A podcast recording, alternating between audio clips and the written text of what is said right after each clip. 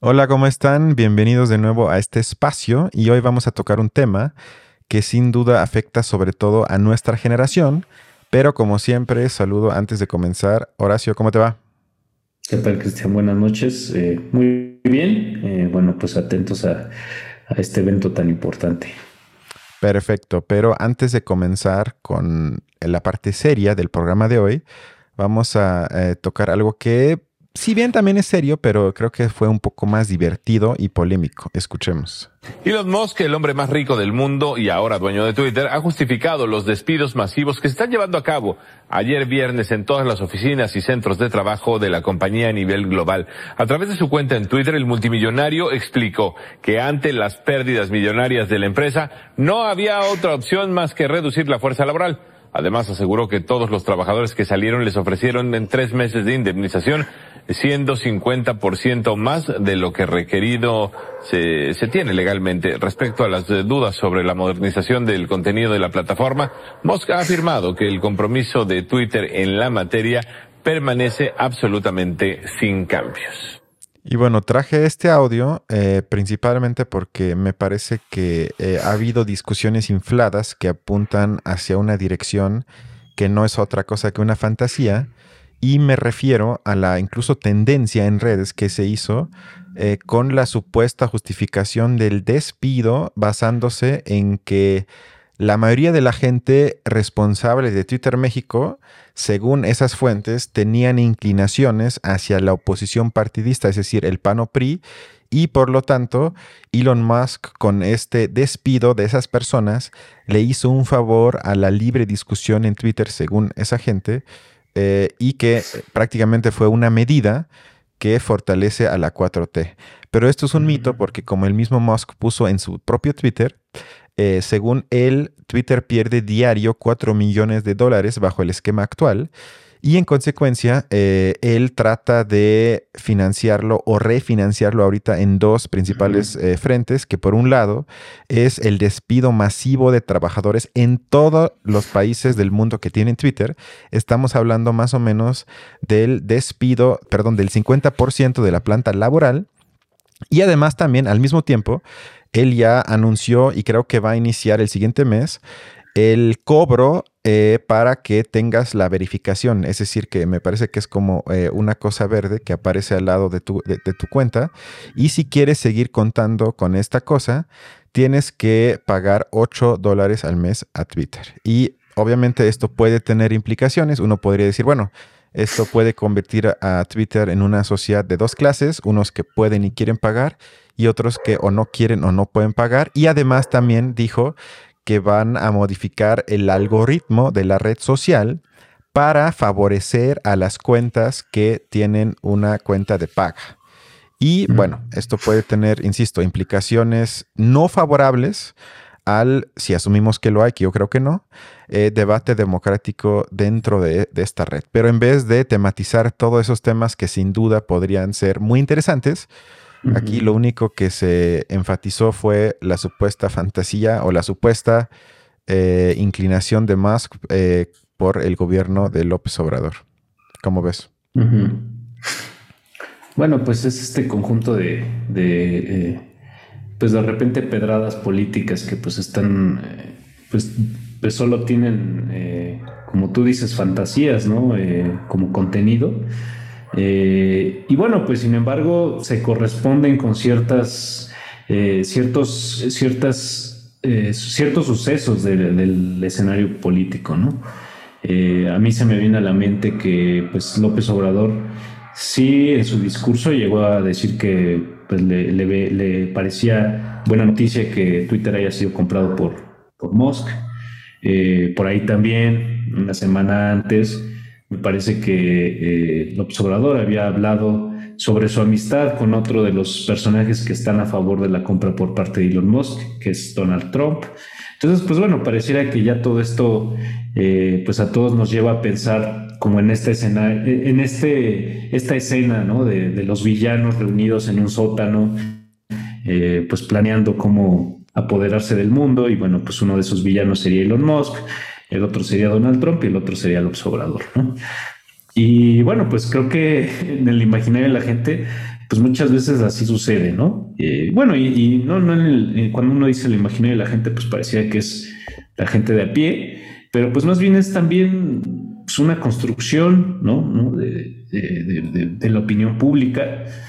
Y, sin embargo, como dices, pues eso es lo que termina sonando cuando, bueno, es, creo que hasta más obvio parecería eh, pensar que efectivamente, ¿no? uno de los retos que enfrenta Elon Musk eh, a partir de esta compra, pues es eh, hacer que la compañía se, se, reciba otra, otra eh, evaluación, mm, que, su valor aumente, es decir, ¿no? que, que pues no, no, no solo, no solo valga lo que él pagó por ella, sino que valga más, y que bueno, en ese sentido, pues como un producto de compra y venta, pues pueda, pueda este, él en algún momento, pues venderla más cara, o no sé si repartirlo en acciones más, eh, pues más beneficiosas para la compañía y para él, ¿no? Pues bueno, no, no creo que, que haya otro motivo más que pues su mentalidad como empresario, ¿no?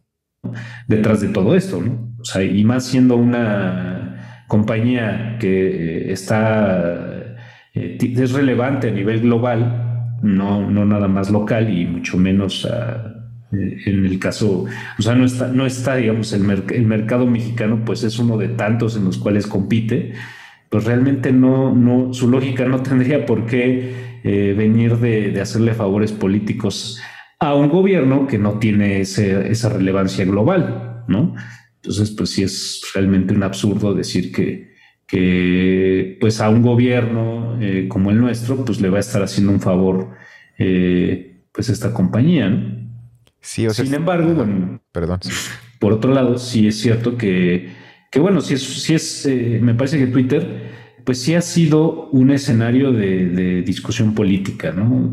Es como por ahí escucho a veces, pues Twitter se ha convertido en la red social más tóxica que hay pero un poco eh, a partir de que, de que justo ahí es donde se, muestra eh, pues esta famosa polarización de la que se habla, ¿no?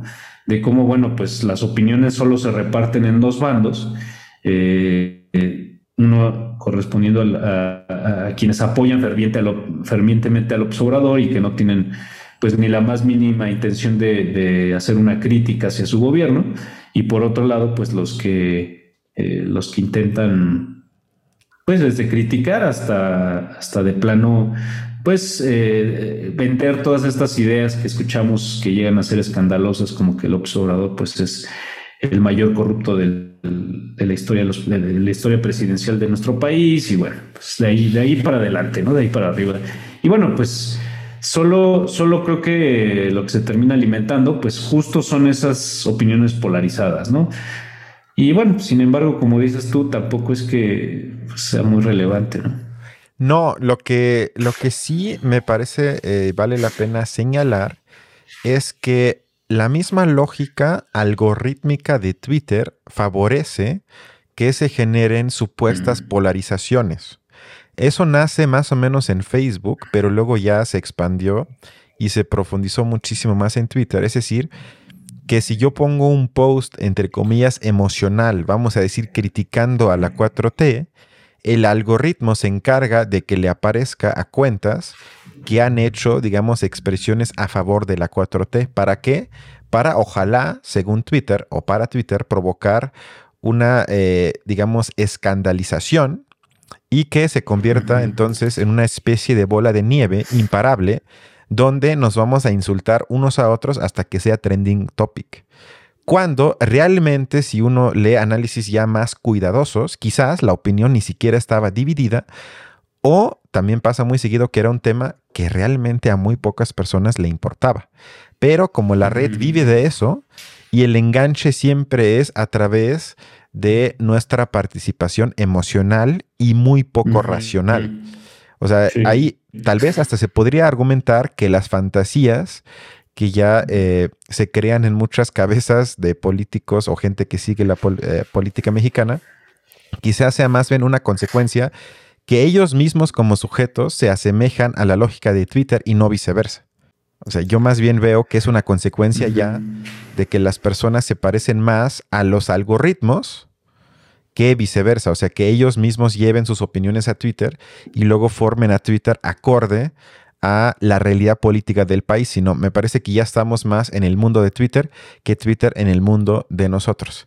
Pero bueno, seguramente será un tema que nos acompañará las siguientes semanas porque también hay varios economistas serios que yo leí que tienen el pronóstico de que en muy poco tiempo Elon Musk va a fracasar con su estrategia y Twitter prácticamente va a quedar en quiebra. Entonces, si eso pasa, seguramente lo vamos a tematizar de nuevo. Vamos entonces al tema que sí es importante del día de hoy, que tiene que ver con los. Vamos, información de negocios. La Ciudad de México será impulsada como la capital del turismo creativo de América a través de una alianza entre el gobierno de la Ciudad de México con la plataforma de hospedaje Airbnb y luego la UNESCO. Este esfuerzo también busca establecer a la capital del país como un destino global de trabajadores remotos, según así lo informó la jefa de gobierno, Claudia Sheinbaum Pardo.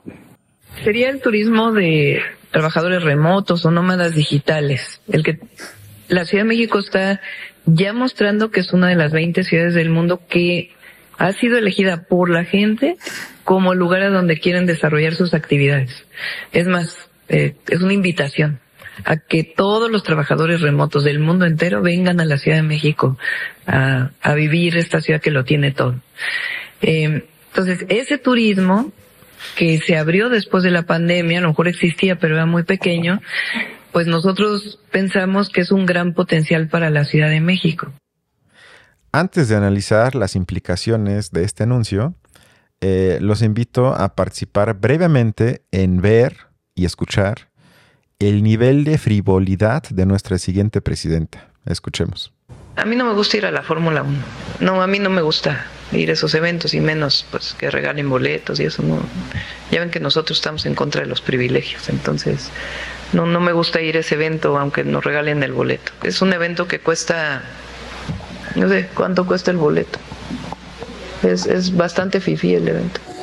Quiero aclarar hoy, porque este, vi algunos medios el día de hoy. Estamos muy contentos de que la Fórmula 1 esté en la Ciudad de México. Ahora preguntaba a Airbnb cómo está su ocupación para este fin de semana. Me dijo, a tope pues por supuesto que estamos felices de que la Fórmula 1 esté en la ciudad. Venga, a tope. Hay que estar felices. Bueno, pues rápido, nada más que pues es este, este tipo de, de laberintos en los que se mete pues el, el discurso. Eh, bueno, este es el discurso de una política, ¿no? que está tratando de este, pues aprovechar otro discurso ya que la precede, que es el del observador.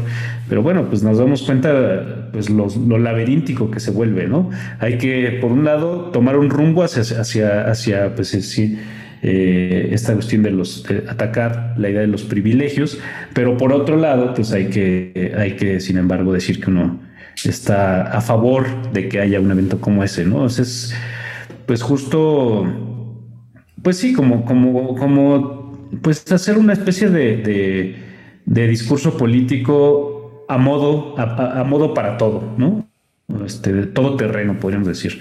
Eh, pero, pues termina siendo una cosa complicada, sobre todo, digo, no desde la perspectiva de alguien que, quizá tenga cierta eh, tendencia a, pues, a, buscar la complejidad de todos los temas, ¿no? Quizá ahí no, no, no habría problema, porque había gente que simplemente estaría dispuesta a ver que, bueno, por un lado hay que, hay que desmenuzar el discurso, eh, pero por otro lado, pues sí, sí, y sobre todo relacionándolo con lo que decías de Twitter, pues como Twitter sí se convierte en una plataforma donde como que hay un modelo de cómo se, cómo se absorbe o cómo se asimila el discurso político, que es a partir de la simplicidad, ¿no?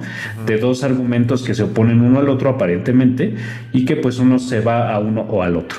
Y entonces, sí, desde esa perspectiva, pues este, esto que yo llamo como discurso laberíntico de, de, pues de estos políticos que tratan de, capitalizar el discurso del observador, pues bueno, sí es difícil seguirlos, ¿no? Porque uno lo que está buscando es, bueno, ¿estás a favor o en contra? ¿no? Y entonces, pues en un momento donde parece que está en contra de algo, pero está a favor de eso mismo, en un aspecto, pero a favor en otro aspecto, eh, pues sí, sí se vuelve difícil de seguir ir, ¿no? Y, bueno, creo que eso es lo que generó, pues, desde burlas hasta decir que es una hipócrita, que es no sé qué.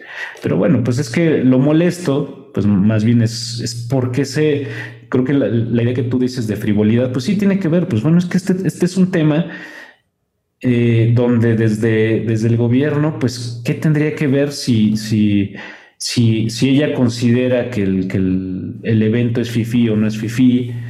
Y sin embargo, pues nada más verlo desde un punto de vista pragmático de que, bueno, pues es un evento que beneficia de alguna manera, ¿no?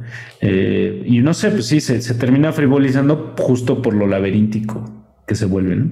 Sí, no, y además fue paradójico porque, y también ejemplar de que en una nota donde lo que a mí me escandalizó no es si ella va a la Fórmula 1 o no, eso me da completamente igual, sino que haya festejado que ese tipo de eventos llenen a la Ciudad de México eh, con gente que ocupa los Airbnbs. Y nada más en el fin de semana de la Fórmula 1, el nivel promedio de, de, costo de un DEPA de Airbnb era de 36 mil pesos por una noche. Y eso, si quieren, si uno quiere hablar en esos términos que no me gustan, pero vamos a usarlo, eso es FIFI. Y eso tiene implicaciones para la ciudad. Uno puede argumentar buenas o malas, pero eso es el tema. Y el tema no, no fue ese, sino el tema fue el no tema de que si ella es eh, entonces Chaira porque no va a la Fórmula 1 o si es Fifi porque se pronunció a favor de que haya Fórmula 1. O sea, eso fue la, entre comillas, noticia que se discutió y no el tema que realmente fue el tema. Pero, bueno, este anuncio que conlleva eh, la firma de un convenio entre la empresa Airbnb con el gobierno que, de la sede MX, me parece importante analizarlo de manera bastante cuidadosa y sobre todo con datos para, y vamos a hacerlo hoy de manera, digamos, contraintuitivo, porque vamos a analizar primero las críticas que no parten de un análisis serio, sino que responden más a un resentimiento mal dirigido con críticas que en vez de analizar transmiten como afectos, eh, cuestiones entre comillas generales y que no aportan nada a la discusión sobre el tema de la falta de acceso a vivienda digna en espacios como la CDMX. Escuchemos entonces eh, a una persona y no quiero mencionar el nombre porque no es importante el nombre, porque me parece que eh, puede ser como una voz representativa de muchas críticas, o yo voy, yo diría más bien aparentes críticas que yo escuché sobre lo firmado por Claudia Sheinbaum, que más que aportar, me parece que meten más humo a la discusión en vez de clarificar algunas cosas. Pero bueno, escuchemos. Va a ser parte de una mesa que se llevó a cabo en Rompeviento TV el, el último martes que tiene que ver con la turistificación eh, neoliberal esta ciudad. Eh, y ese convenio que, que, yo la verdad que cuando lo vi me dio así una ira, debo reconocer, ¿ah? debo reconocer que mi ira la, la, fui votando vía Twitter, tuiteé bastante porque me enojó mucho eh, el convenio con Airbnb, porque Airbnb representa todo lo que está mal en el sentido del neoliberalismo, ¿no? Es decir, Airbnb es una plataforma eh, extremadamente neoliberal, muy eh, desastrosa en muchos países. Em, ¿Y por qué me enojó tanto? Bueno, ahí voy a ir a algo personal.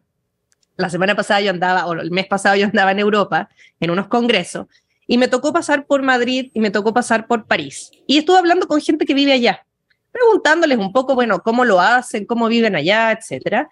Y me llamó profundamente la atención el desastre en términos de vivienda que hay en Europa el desastre total, ¿no? Es decir, no hay viviendas y las que hay están carísimas. ¿Y qué es lo que ha ocurrido en Europa? Bueno, estas grandes capitales se turistificaron porque todo el mundo quiso ir a vivir a París y a Madrid y a Barcelona y a eh, Londres, ¿no? Todo el mundo quiso estar ahí y por lo tanto ese todo el mundo finalmente logró que las rentas de esos lugares subieran de manera casi inalcanzable, en el minuto y 15 segundos que escuchamos, hubo más o menos 30 adjetivos descalificando lugares comunes que obviamente siempre tienen que venir como neoliberal, desastre, eh, negación de que no hay nada, eh, que es nefasto, es decir, una, eh, un collage de adjetivos que descalifican, pero realmente no dio ni un dato y no aportó, a menos que tú me corrijas, absolutamente nada para,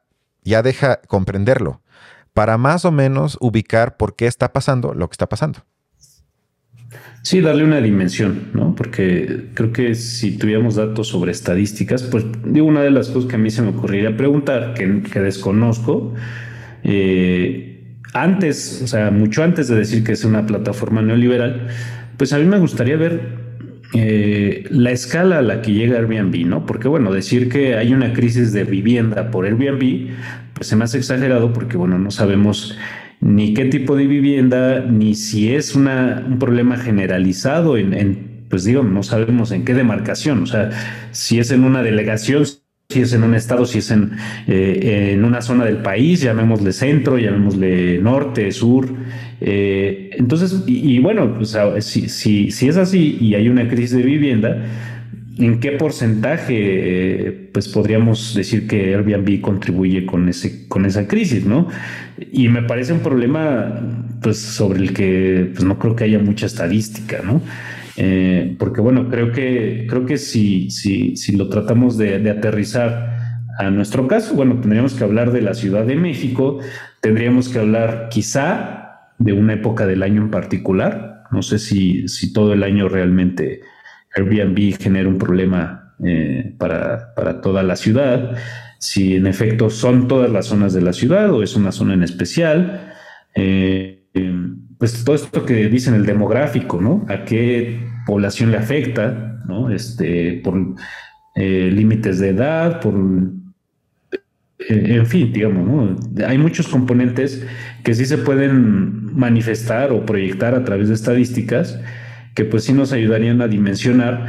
Y pues todo eso antes de decir que pues Airbnb pues simplemente es la plataforma neoliberal por, por, por, excelencia, porque bueno, pues creo que en ese caso tendríamos que meter pues a varias, de las cuales casi todos nos hemos vuelto usuarios, o, por lo menos un porcentaje de la clase media de este país se ha vuelto usuaria.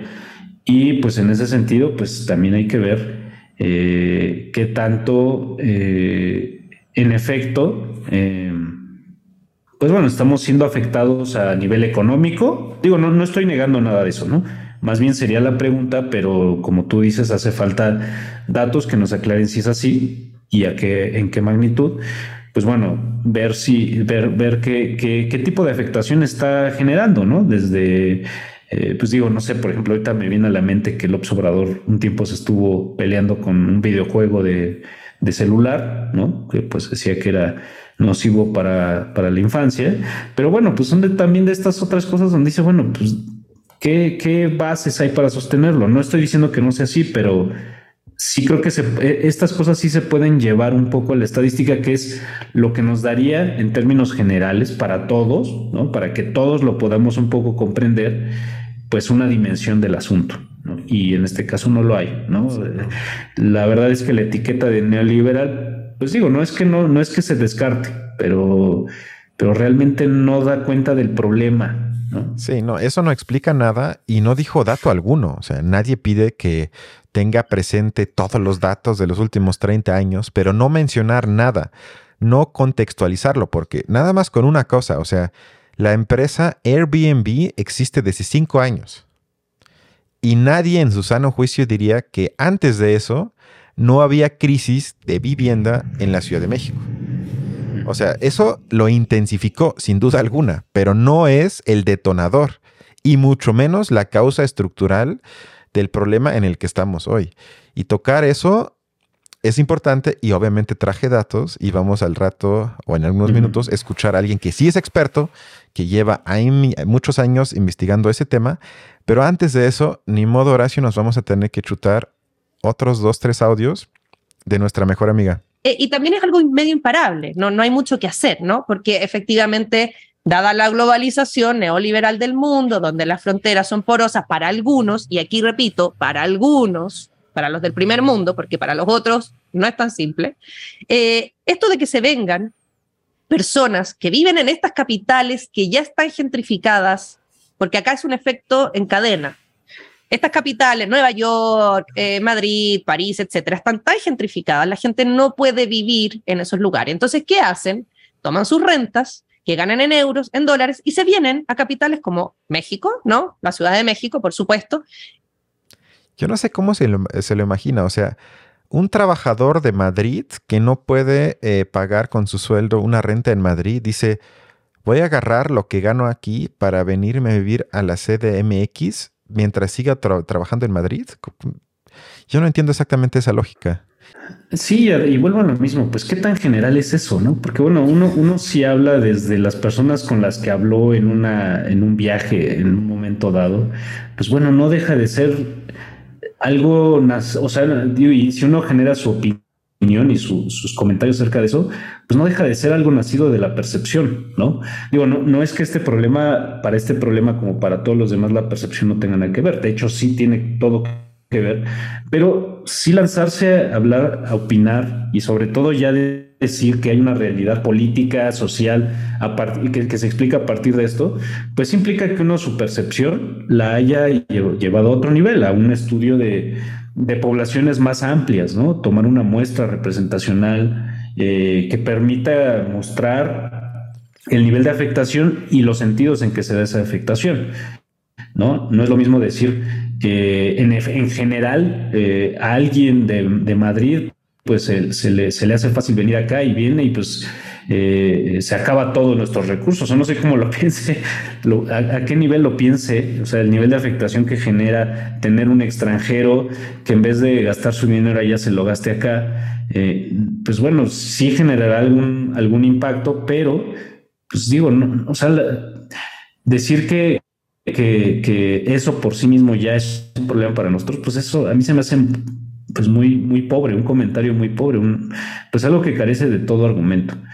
Y bueno, y con todo eso, pues digo, no, no, no, estamos, o, no sé, bueno, no sé en tu caso, pues a mí no se me ocurriría defender algo como Airbnb, pero pues necesito saber con qué lo, con qué lo critico. Ahorita yo siento que en este caso, pues no, por lo menos desde la opinión de esta persona, no, no veo con qué criticar. Sí, y eso que saqué audios específicos, porque habló como 20 minutos sin interrupción. O sea, fue algo y donde no mencionó un solo dato. En 20 minutos, wow. Y eso que según es investigadora. Pero vamos al siguiente audio de ella. Por ejemplo, llegan todos estos extranjeros a la Roma Norte, que yo ya no le digo la Roma Norte, le digo la North Rome, porque aquí todo el mundo es gringo, europeo, ya no hay gente de México en la, en la Roma Norte. Bueno, perdón, bueno, yo vivo en la Roma Norte. Eh, no pago ni cerca los 20 mil pesos que ella dijo. Y también hay muchos mexicanos en la Roma Norte. Pero con este audio yo creo que queda más que claro que estamos escuchando a una persona que habla más del hígado, más otra vez hablando de fantasías tiene ciertas fantasías en la cabeza que tienen, insisto, creo que tú también lo dijiste, parte de verdad, hay como una intuición que le indica que así deben estar las cosas, pero como no tiene ganas o la capacidad, quién sabe cuál de las dos, de ir más allá de sus prejuicios ya concebidos, entonces se queda en un discurso que se parece mucho a lo que hace el presidente en la mañanera o lo que pasa en Twitter.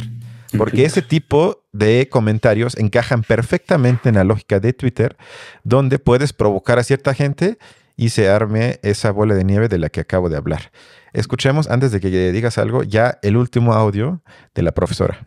¿Qué otro problema hay? En la turistificación, como bien decía Violeta, ¿qué significa eso? Se pierde lo local, ¿no? O sea, estas capitales se convierten en una especie de símbolos globales eh, totalmente neoliberales en el sentido de que ya no tienen eh, ninguna identidad local.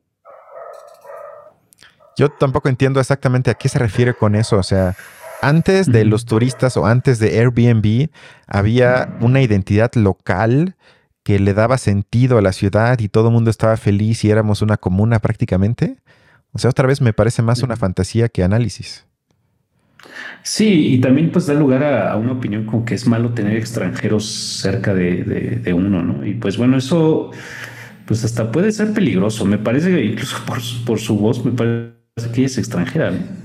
Ella, ella es chilena y una compañera de la mesa hasta le dije, oye, pero tú eres extranjera. dije, ay, sí, sí, por eso yo no, yo no estoy en contra de los extranjeros, pero Y ahí es lo peligroso, que a veces la ideología hasta puede ir en contra eh, de tu propia persona, que eso luego es lo peligroso. O sea, por eso hay mucha gente, pues podemos ir a muchísimos ejemplos, pero por eso hay gente pobre que vota por el PAN.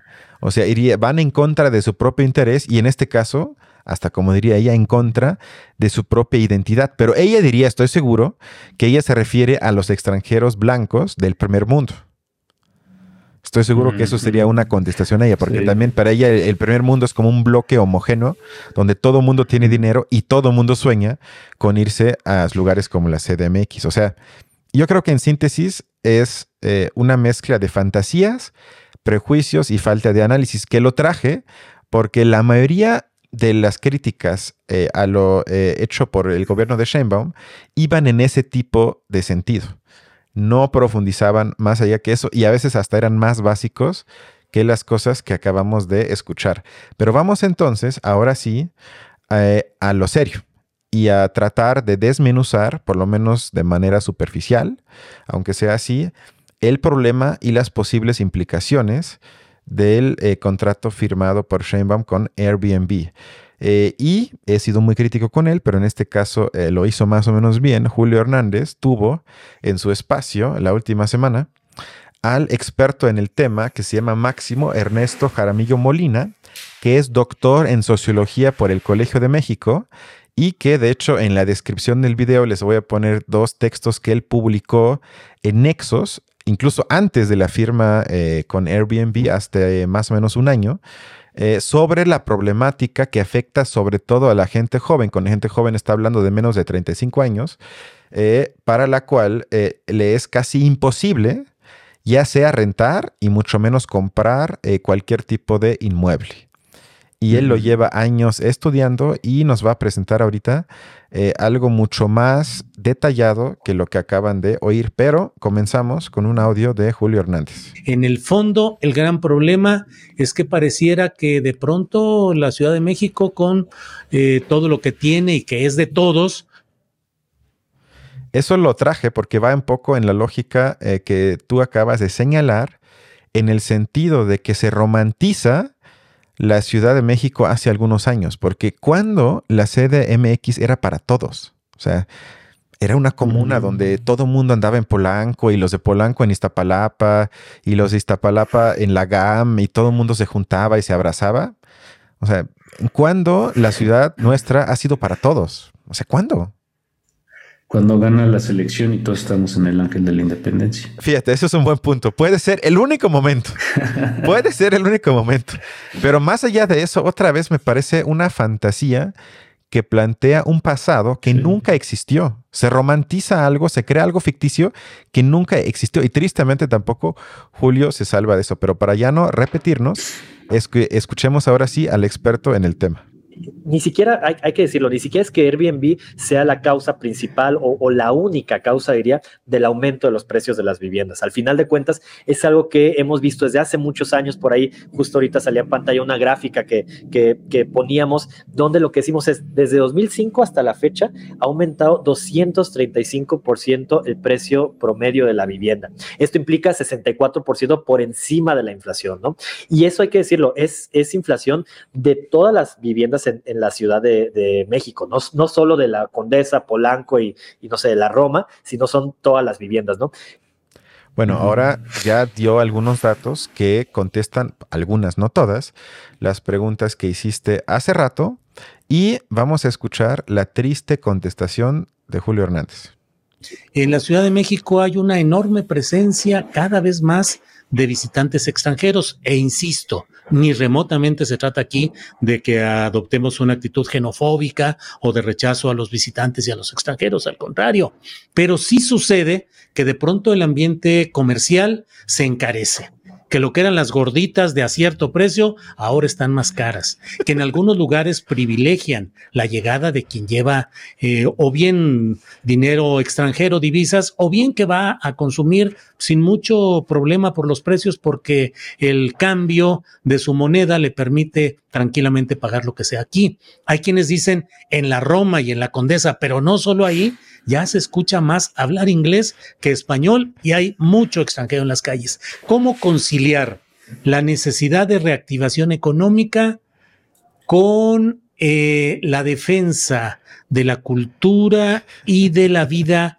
comunal en una ciudad como la Ciudad de México. Me gusta otra vez la vida comunal. Mm. ¿Cuándo hemos tenido una vida comunal? O sea. Es que a mí también se me hace eh, muy problemático pensar que una cultura se, manifiesta, se, se, se, vuelve rica se, cuando se guarda para sí misma, ¿no? Cuando realmente pues una cultura se vuelve rica cuando se expresa simplemente, ¿no? Y que se exprese es para que se vea a ojos de, quien se vea, ¿no? Eh, me parece que eso es, eso me parece una, una manera muy simplista de, pensar una cultura. Eh, yo diría, bueno, sí, hace falta que lo que sea la identidad mexicana, porque yo no, yo no estoy, o sea, creo que decir que no hay una identidad mexicana, pues sí, tampoco se me hace algo sostenible, pero en un sentido, ¿no? Lo que yo decía hace rato de cómo... Em, la perspectiva de una persona puede después generar una opinión y, construirse incluso como un ensayo, como un tratado, como algo que da lugar al conocimiento, pues es, es un proceso, pues es el proceso del conocimiento, digamos, ¿no? Con la cultura y la identidad nacional sucede algo similar. En efecto, estar simplemente arraigado a un lugar genera una perspectiva, una, una perspectiva en particular, ¿no?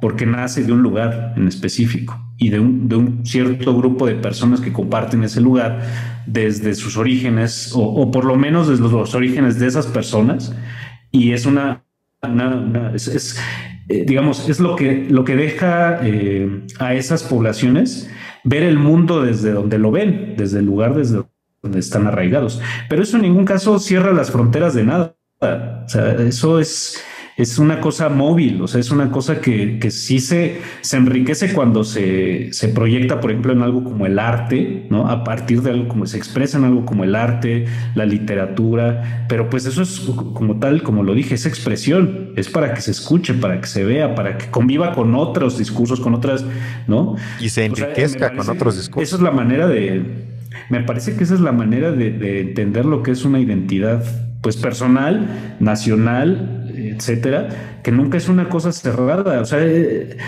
una, una cultura no necesariamente es algo que se proteja desde el punto de vista desde que se, guarde para, para uno, ¿no? O sea, es solo los mexicanos tenemos que escuchar sobre lo que es lo que es ser mexicano, ¿no? Pues no, o sea, eh, eh, por otro lado, bueno, pues sí, sí, en ciertas modas sociales que se adoptan, pues sí, si hay un empobrecimiento, porque pues parece que, que lo que se trata de hacer es eh, eh, responder a parámetros que surgen de otros lugares, porque eso sí es cierto. ¿no? Pero bueno, en, eso en ningún caso tiene que ver con que, con que tengamos que hacer lo, contrario, es decir, cerrarnos y solo, solo estar este, escuchando lo que es ser mexicano y, ya, ¿no? Y alabándonos a nosotros mismos y, que la cocina solo se cocine como se, se, debe hacer según la receta tradicional. Pues no, eso me parece que es pues, tratar de congelar el tiempo, ¿no? No, y es una lógica eh, conservadora. O sea, esa es la definición del conservadurismo. Sí. sí, sí, sí, sí, claro. es una lógica conservadora. Sí, es, extraño, ¿no? Y, bueno, me, resulta difícil creer que a partir de eso tenemos que regirnos, ¿no? O sea, digo, yo, yo sí soy de alguien que sostiene que, eh, sí hay, o sea, sí, sí hay una manera de, exaltar, si, si, si nos asumimos como mexicanos, de exaltar lo mexicano, pero, pero pues vuelvo a lo mismo, no es, no es ni siquiera en, un sentido de, de, decir, bueno, hay que, así como está, como ha sido siempre, así hay que cuidarlo y no hay que, no hay que dejar que nada, porque bueno, pues es que es como, como incluso eh, tratar de pelearse con cómo se ha generado esto en primer lugar, ¿no? Como si lo mexicano no fuera ya este, una especie de pues digo, de, culturas que se han ido enriqueciendo unas a otras, ¿no? Eh, y bueno, solo eso, como para decir, bueno, pues es que en función de eso no tenemos que regirnos, ¿no? Hay que voltear a ver, sin embargo, si hay otro problema eh, que se pueda estar generando del hecho de decir, bueno, pues es que el consumo en un cierto lugar, en cierta zona de la Ciudad de México, está siendo casi exclusivamente por parte de extranjeros. Yo no sé si eso sea un problema. Yo en general no sé, ¿no? Eh, si la gordita que costaba cara, pues híjole, eso también se me hace, pues decir, a ver, ¿de qué perspectiva nace eso? ¿No? De que él fue y le salió más caro comprarse una gordita o comer en un restaurante en el que quería comer. Pues es raro, ¿no? Es, o sea, sí es cierto, o sea, si, si uno va de repente a estos lugares, pues sí, a lo mejor a uno le sale más caro consumir este, en ciertos lugares que en otros. Pero, pero bueno, no sé si eso eh, realmente sería, sería pues, em, es decir, si, si una persona que dice eso estaría dispuesta a salirse de esa lógica. Porque, pues digo, yo me imagino que él siendo alguien que está tratando de promover una plataforma, pues bueno, lo que él buscaría sería cotizarse lo mejor que se pueda cotizar, ¿no? Eh, eh, generar, eh, de acuerdo a la identidad que él le da a su, a su plataforma, pues bueno, también, también responde a esa misma lógica, ¿o no, o no es así? O sea, si él pudiera vender su producto a un precio más elevado del que, lo, del que lo vende y con eso generar mejores ingresos para su plataforma, para él, ¿lo dejaría de hacer? Es la misma lógica. Sí, y, además, algo que a mí no me gusta de los periodistas es cuando dicen, hay gente que dice es que hay gente que dice, eso lo hacen cuando les da miedo decir que ellos piensan eso y se escudan bajo esa frase, hay gente que dice, o me dices quién lo dice, o asume que no tiene nada de malo, yo pienso que pasa esto. Pero además esconderse bajo ese tipo de fraseo me pareció más pobre aún.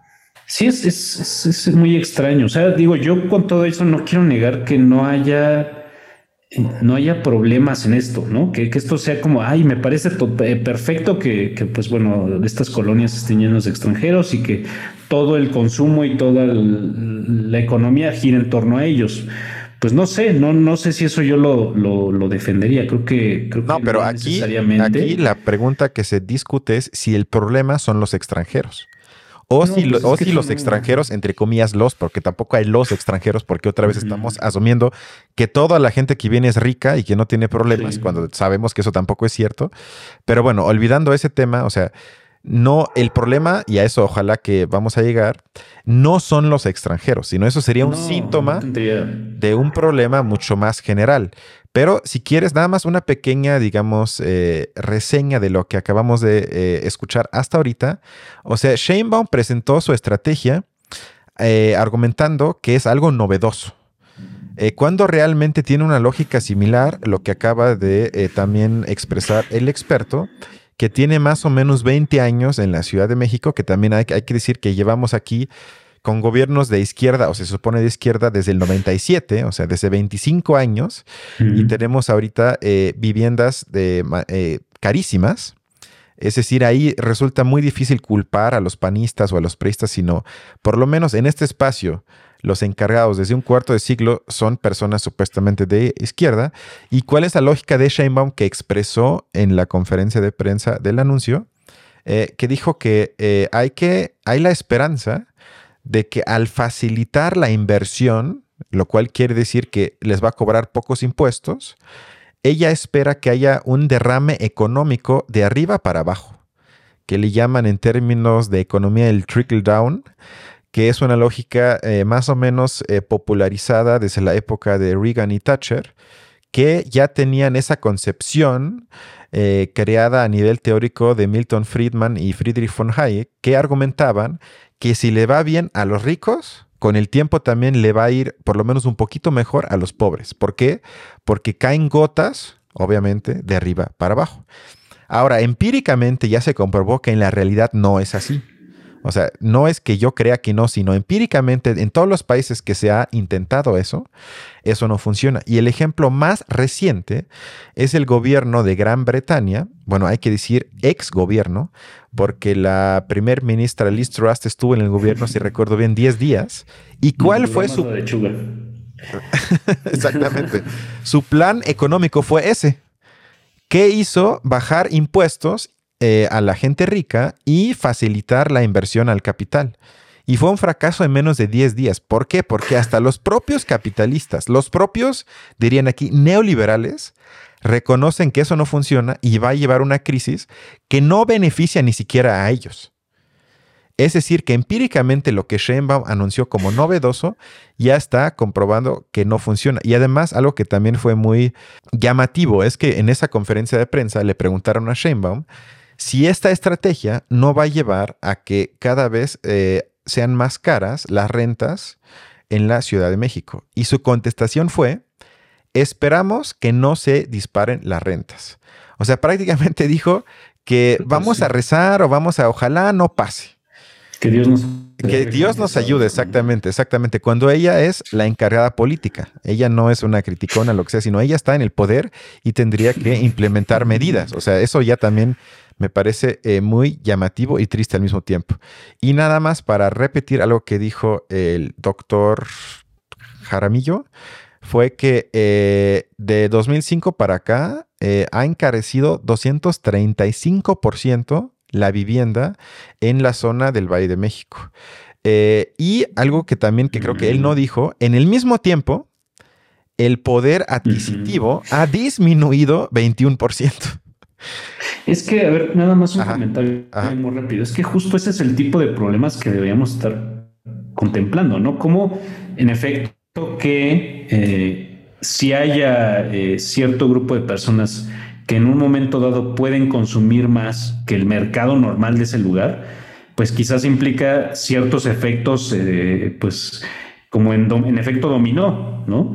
Y esas son las cosas, pues justo de las que, pues, ¿qué tiene que ver con que la, bueno, o sea, tendrá que ver, pero pues el hecho de decir que una gordita está más cara que antes, pues es muy carica, o sea, es caricaturizar algo que pues sí, quizá, quizá tendría que verse con un poco más de seriedad, ¿no? Y, pero pues esas son el tipo de cosas que creo que pareciera que el, tanto el discurso político, o sea, es, es, decir, el que viene de los políticos como de los analistas, parece que es, es, este, impermeable, o sea, que se le resbala toda esa complejidad del asunto, digamos, ¿no? Que la, como que la repele, ¿no? Sí, exacto. Y ahí, Julio, pues se podría preguntar, oye, ¿cómo puede ser que suban tanto los precios de la renta y al mismo tiempo baje el salario promedio?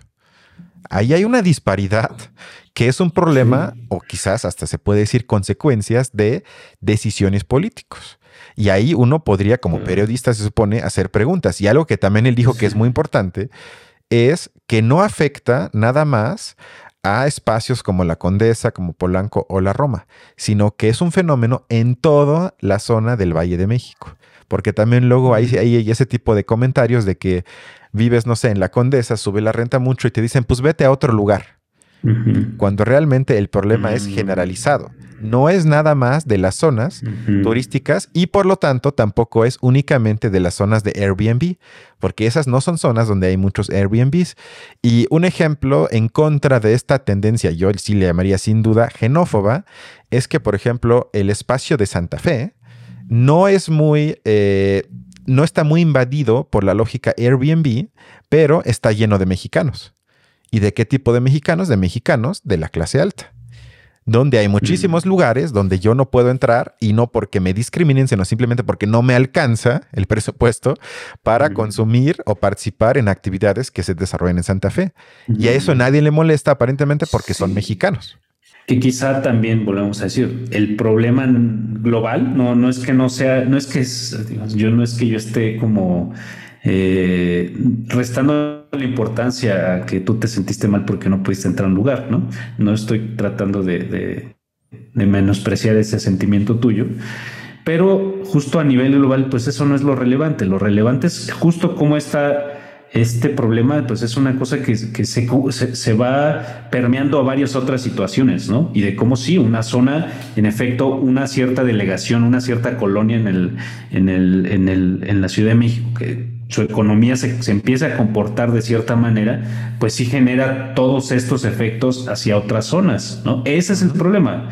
No necesariamente que, pues, digo, sí, sí, sí, si, a través de esto hay discriminación, pues sí, ese también es un problema este, sistemático.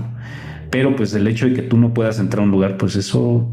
No, no, estoy de acuerdo, pero a lo que voy es que hay muchísimos espacios en la Ciudad de México donde nada más pueden entrar cierto tipo de personas, pero que no tiene nada que ver con que sean extranjeros, sino hay muchísimos lugares mm. exclusivos para los propios mexicanos.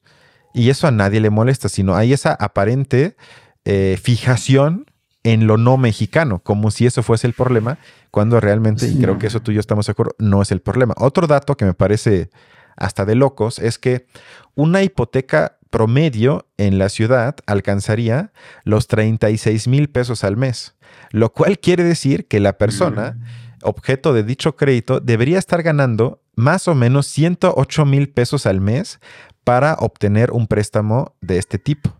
En la Ciudad de México, solo el 4.7% de los hogares tienen ingresos corrientes mensuales superiores a dicha cantidad. Pues sí. En otras palabras, únicamente el 5% más rico de la Ciudad de México puede pensar la idea de comprar un inmueble. En 95% nunca se va a poder comprar un inmueble. Sí, que ahí, bueno, sí hay una, una situación que, eh, pues incluso estaría poniendo en, estaría generando un problema incluso de gobernabilidad, ¿no? Bueno, porque bueno, pues una, una de, los, eh, de los aspectos que un gobierno en general eh, estaría, pues estaría, digamos, una de sus funciones básicas, pues sí sería asegurar ciertas cosas a su población, ¿no?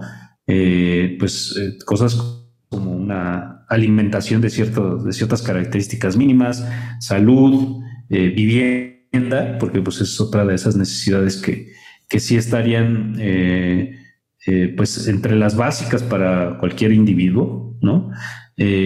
pues ahí sí, sí un problema, eso sí es un problema sistemático, ¿no? no, sí, vuelvo a lo mismo, no, no necesariamente como nuestra percepción es de nuestra percepción surge una valoración positiva o negativa acerca de que hay extranjeros, de que hay que, este, ya no puedo ir a la Condesa, de que hay, ya no puedo ir a la Roma, ¿no? No, eso, eso no. Más bien los problemas sistemáticos que tienen que ver con un gobierno adoptando ciertas políticas. Eso sí. Sí, exactamente. Y nada más, otro dato más. Eh, eh, el promedio eh, en la Ciudad de México de gasto eh, porcentual del salario en renta es 42%. Es decir, que casi eh, la mitad del salario se va en pagar la renta, cuando la misma ONU recomienda que más o menos lo máximo que una persona se debería de gastar en renta al mes es una tercera parte de su ingreso salarial para más o menos con eso tener una vida pues más o menos digna con seguro de salud, un poco de presupuesto para emergencia, todo eso. Y esto no se cumple en promedio, que eso también es un problema porque quiere decir además que se enriquecen las personas que tienen inmueble a costa de las personas que no la tienen, se podría decir que es una redistribución de la riqueza de abajo para arriba, lo cual es regresivo y lo cual obviamente no tiene nada que ver con eh, lógica alguna de izquierda, sino es una lógica conservadora y profundamente, como les gusta aquí, neoliberal. Pero escuchemos ahora sí las causas según el doctor Jaramillo de todo este problema de acceso a vivienda. Por un lado es este tema de gentrificación de ciertas zonas y por otro lado es lo que también se conoce como financiarización, que soy un poco tal vez eh, complejo, pero básicamente es cada vez hay más personas que ven a las viviendas como un tal cual, eh, digamos, un activo de inversión, ¿no? Eh, un, un, activo que buscan que tenga crecimientos en su precio para que les genere rendimientos, ¿no? Eso fue muy claro en el tema de, en el contexto de la pandemia. Cuando se dio la pandemia, pues de cierta manera bajó la, la, demanda de, de viviendas, lo que veíamos es que había eh, en gran medida eh, muchos anuncios, seguramente lo viste, seguramente lo vio la audiencia, muchos anuncios de departamentos que se rentaban en la ciudad, pero pues estaban vacíos, ¿no? Y aunque había muchas personas que estaban siendo eh, desplazadas de la ciudad porque no podían pagar esos, esos digamos, esos alquileres, pues lo que veíamos es que a pesar de eso, este, pues seguían vacíos los departamentos. Digamos, esta idea de la oferta y la demanda libre que determinan los precios de las viviendas, pues aquí claramente no funcionaba, ¿no? ¿Por qué? Por el tema de, que hay algunas personas, sobre todo las que acaparan estas, este, estas eh, viviendas, que de cierta manera pues, eh, digamos, tienen el poder de decir, ok, yo puedo dejar vacío mi departamento cinco o seis meses con tal de no bajar el precio de la vivienda, ¿no? Eso ya es una distorsión de mercado frente a estas ideas del libre mercado. Muy importante porque toca, desde mi punto de vista, uno de los eh, aspectos más fuertes y menos discutido que es el que él llamó la financiarización de eh, los inmuebles. Que eso en pocas palabras también eh, se expresa o se refleja en la plataforma de Airbnb, porque el discurso de la empresa muchas veces es que es una plataforma de pequeños emprendedores, a veces hasta son tan cínicos que dicen, es que estamos ofreciéndole a la abuelita que rente el cuarto que no ocupe y con eso mejore sus ingresos. Cuando, y eso viene en el artículo de Jaramillo, eh, el 62% de los anunciantes en Airbnb tienen tres anuncios o más. En otras palabras, tienen tres depas o más. Y hay un 25% de los que anuncian en Airbnb que tienen 300 propiedades o más. Estamos hablando que si sacas el promedio, esto quiere decir que más o menos la mitad de la gente que anuncia en Airbnb tiene inmuebles con un valor de 30 millones de pesos. Y eso obviamente contrasta la narrativa falsa, pero obviamente se eh, basan en cuestiones de marketing de la propia plataforma de Airbnb. Y creo que sí es importante porque eso se conecta con lo que él llamó la lógica financiera de convertir eso en una lógica pues ya casi de especulación que afecta a la gente y puede llevar a escenas que seguramente todo el mundo ha visto de lugares donde la gente duerme en la calle y al mismo tiempo edificios enteros vacíos porque le conviene más a la empresa esperar hasta que otra vez suba el precio de renta y no les conviene rentar lo mientras o todo el tiempo porque eh, con eso tendrían menos ingresos que especular eh, y esperar el momento correcto. Y esto ya va mucho más al grano del problema y si se fijan, él no ha hablado ni una vez de extranjeros o no extranjeros. Sí, porque no, o sea, no tiene que ver que sean extranjeros.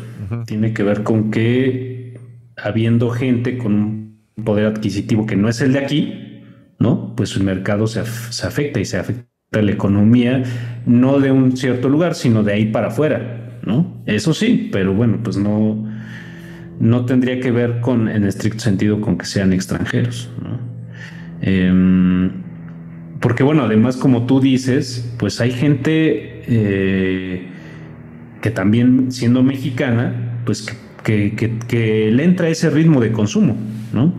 Y que tiene ese poder adquisitivo, ¿no? Y que pues justo es esa, gente pues la que pues también eh, pues forma parte de ese, de ese, de, ese, mercado y de esa economía. Entonces, pues sí, ¿no? El tema de si es extranjero pues, o no, pues termina siendo el menos relevante en, la ecuación, ¿no? Exacto. Eh, pero bueno, creo que, creo que sí, sí, nos damos cuenta, digo, creo que diste, hiciste una buena combinación de temas eh, a través de, plataformas, porque bueno, uno se da cuenta cómo las plataformas son, pues yo así lo vería, ¿no? Como este, esta especie, que no sé, haciendo, tratando de hacer un, símil con la, ecología, pues cómo introducir una especie en un cierto sistema natural, en un sistema este, ecológico, pues implica toda una alteración de todo, ¿no? Es decir, no solo de sus consumidores directos y de sus eh, eh, depredadores directos, ¿no? Sino de toda, toda la, eh, digamos, en todos los sentidos del, ecosistema, ¿no? Y pues creo que las, las plataformas digitales que intervienen en cierto proceso económico, social, de un lado, pues es económico como Airbnb, y del otro lado social como, y político como Twitter, aunque bueno, pues eso es lo más evidente, pero eh, pues justo, justo entran a, intervenir en, esa, en ese conjunto de, pues de, distribución, ¿no? Yo diría que, es, que ese es un poco a lo que, a lo que apuntan estas plataformas, a distribuir las cosas, ¿no?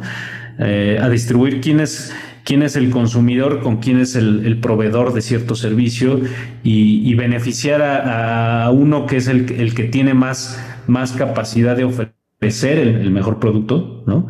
Y, la plataforma termina beneficiándolo de alguna manera. Y pues al, que no lo es, pues bueno, no lo beneficia, sino que lo deja tablas eh, o lo deja en, las mismas condiciones. O sea, es decir, sí son como este tipo de, eh, pues, ¿cómo puedo decirlo? Como de, de participante del juego que altera todas las relaciones, ¿no? A partir de ciertas, ciertos parámetros que tienen que ver con algoritmos, etcétera, terminan alterando todo el resto de los fenómenos eh, que, se, que, de una manera u otra se terminan relacionando con ellos, ¿no?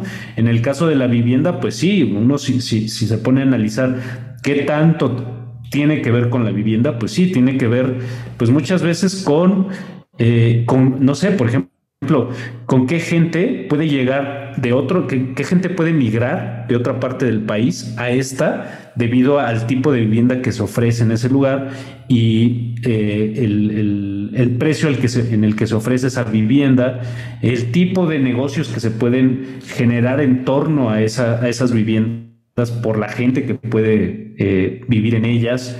Es decir, pues sí, es justo eh, pues yo creo que el, sentido de, pues de la economía eh, en, su, en su aspecto más sistemático, ¿no? Y ahí es donde pues estos actores de plata, plataformas digitales que funcionan con un algoritmo muy regular, ¿no? que pues ya no ya ya rebasa la capacidad de ciertos individuos para tomar decisiones, sino que pues eh, implica una, una especie de automatismo en varios sentidos, pues afecta todo, ¿no? Eh, de ahí para afuera, o sea, decir, de una colonia, aunque se pusiera eh, en práctica una plataforma en un solo, en un solo este, espacio reducido, sin embargo, pues termina afectando todo, ¿no? Por eso me parece tan, tan valioso esta, este ejemplo del, tú introduces un animal en un estanque que a una especie nueva en un estanque que no le pertenece, en un río, en un, en un bosque, y va a afectar a todas las especies de ese, de ese ecosistema, ¿no? Y me parece que eso es lo que, lo que terminan haciendo estas plataformas. Sí, es correcto. Y ya casi para terminar, eh, algunos datos más. De 2018, finales, porque es la última medición con la que contamos, el 62% de los ingresos por rentas de propiedades de inmuebles se iban al 1% más rico del país. Mientras que en suma prácticamente 99% de, de, estos ingresos se quedan en el 10% más rico.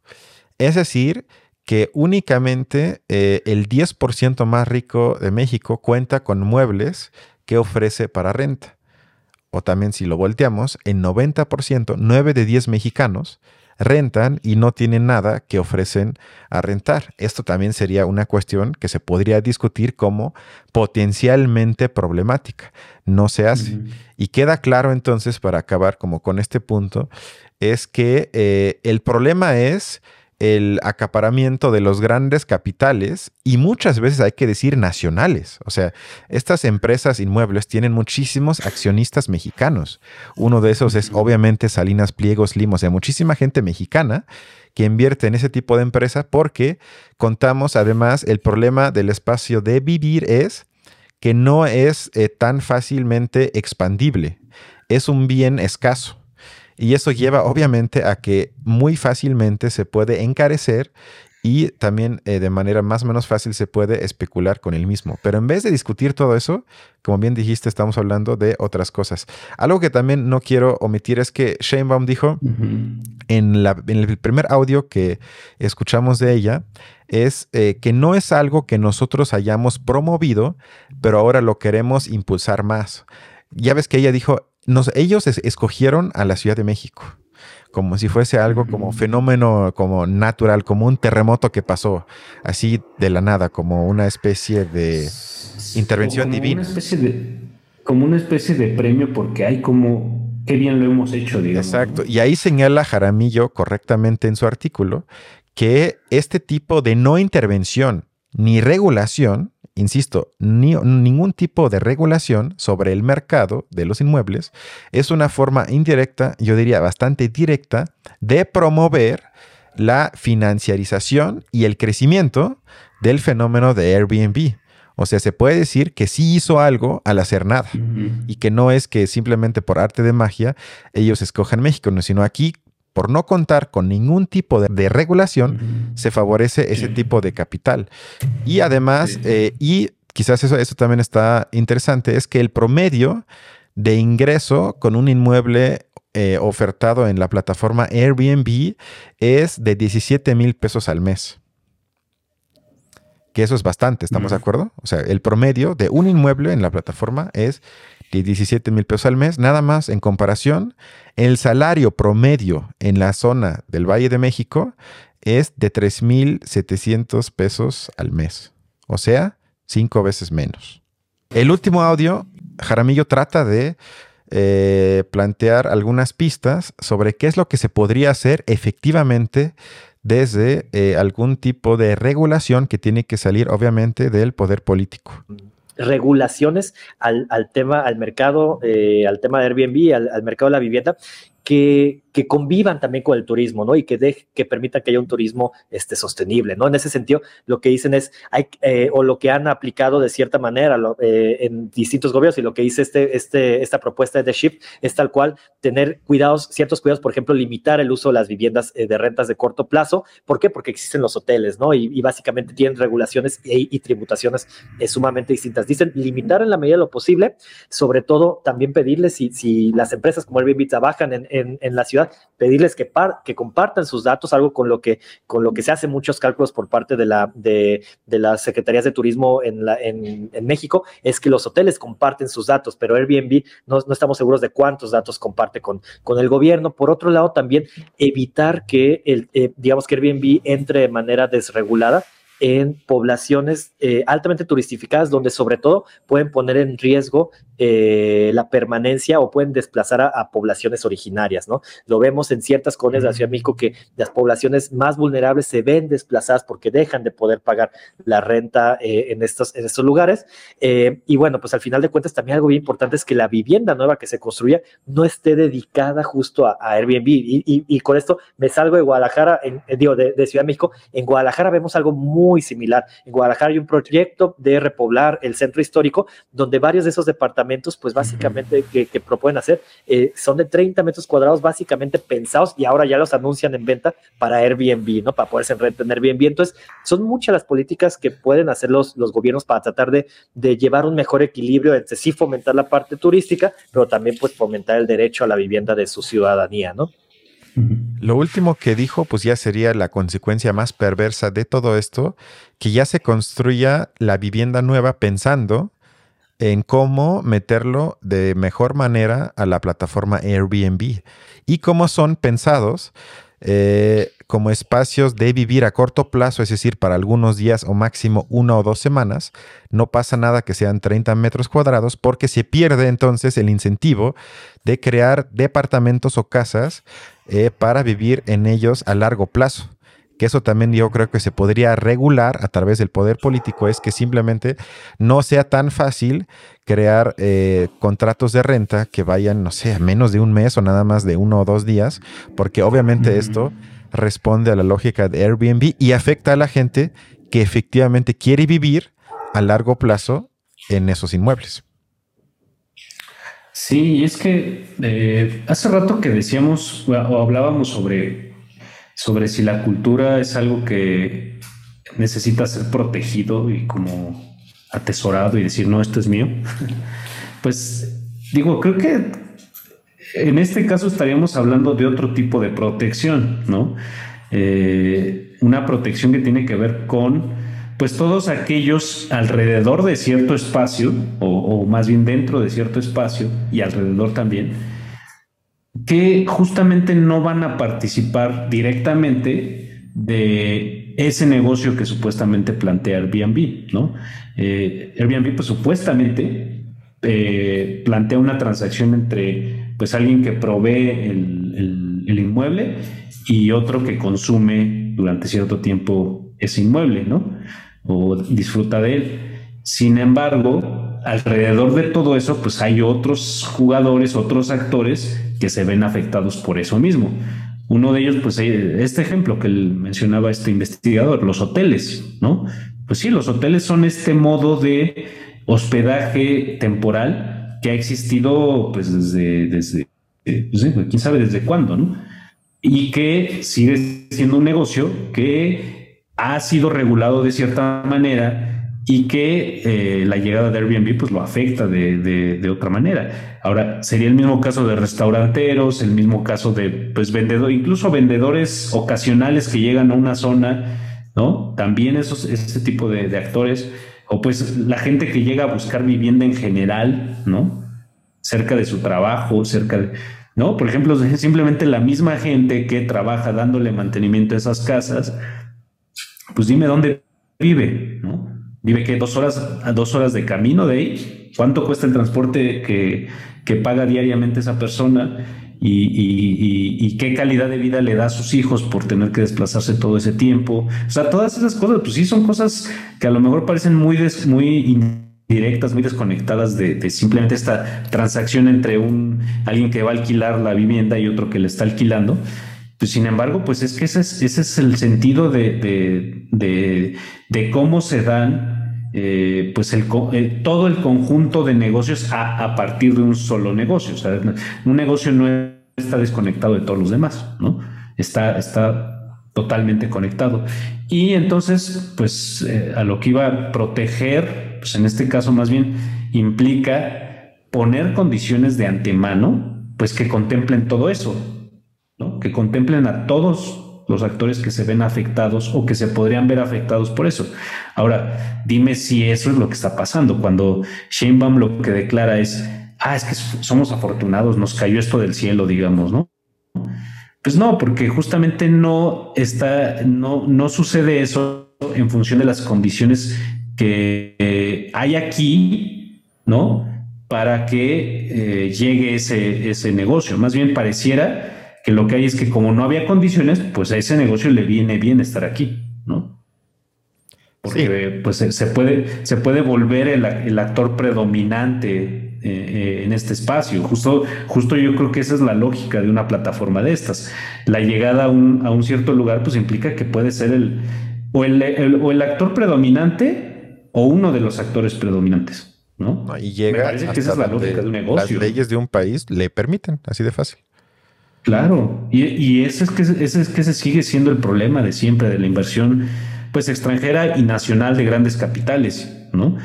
que pues sí, si llega a un cierto lugar, pues es porque las condiciones son favorables. El problema es que las condiciones aquí suelen ser las de que no hay condiciones puestas de antemano para proteger todos otros eh, eh, actores que se van a ver afectados por la llegada de ese nuevo negocio, ¿no? Y pues bueno, es que esa es la, o sea, si uno lo piensa desde otra lógica, ¿no? Desde la lógica de, a ver, yo invito a alguien a mi casa a comer, ¿no? le voy a, simplemente le voy a dejar que él llegue y agarre todo lo que quiera. Pues no, porque va, a afectar mi patrimonio, ¿no? Entonces, para invitar a alguien, por más que sea una, una invitación desinteresada y que sea eh, la persona a la cual yo le puedo dar acceso a todo, sin embargo, tengo que poner condiciones, porque si no, la situación en la que yo invito a esa persona a mi casa, pues se convierte en algo desfavorable para mí, ¿no? con el, con el afán de ser hospitalario, pues me convierto en alguien de quien se están aprovechando, ¿no? Entonces, eh, pues es la misma lógica a un nivel pues expandido y con más elementos y con más complejidades, eh, pero pues es la misma de que pues no puedes tú recibir algo, un negocio, a un nuevo actor político, social, sin ponerle condiciones. Pero condiciones de antemano, ¿no? Sí, que eso ya no se va a poder, pero esperemos que... Yo espero pues que haya una ola de protestas y eh, bueno, invito a todos que lean los artículos que van a estar en la descripción del video. Y ojalá un día nos veamos en una marcha en contra de Airbnb, en contra de los capitales que evitan que nuestra generación tenga acceso, ya sea a renta o a compra más o menos accesible de inmuebles. Eso era todo de pues mi parte, menos que quieres decir algo. Estamos listos. No, es todo. Muchas gracias. Perfecto. Eh, nos vemos entonces la otra semana. Cuídense mucho. Hasta luego. Hasta luego.